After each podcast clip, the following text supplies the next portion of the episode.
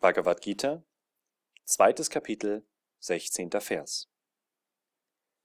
Das Unwirkliche hat kein Sein.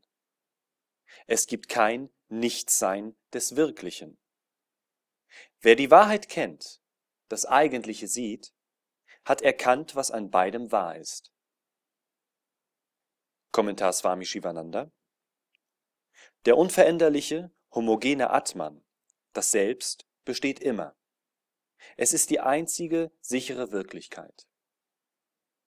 Diese wahrnehmbare Welt der Namen und Formen verändert sich ständig. Daher ist sie unwirklich. Der Weise, der Jivan Mukta, besitzt volles Bewusstsein darüber, dass das Selbst immerwährend ist und diese Welt einer Luftspiegelung vergleichbar.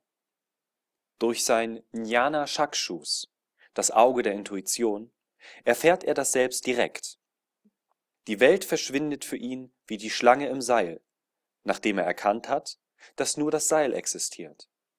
Er weist Namen und Formen zurück und nimmt das zugrunde liegende, eigentliche in allen Namen und Formen wahr. Asti Bhati Priya, Satchit Ananda, absolutes Sein, absolutes Wissen, absolute Wonne. Daher ist er Tattvadashi, er kennt die Wahrheit, das Eigentliche. Das, was sich verändert, muss unwirklich sein. Das Beständige, Dauerhafte muss wahr sein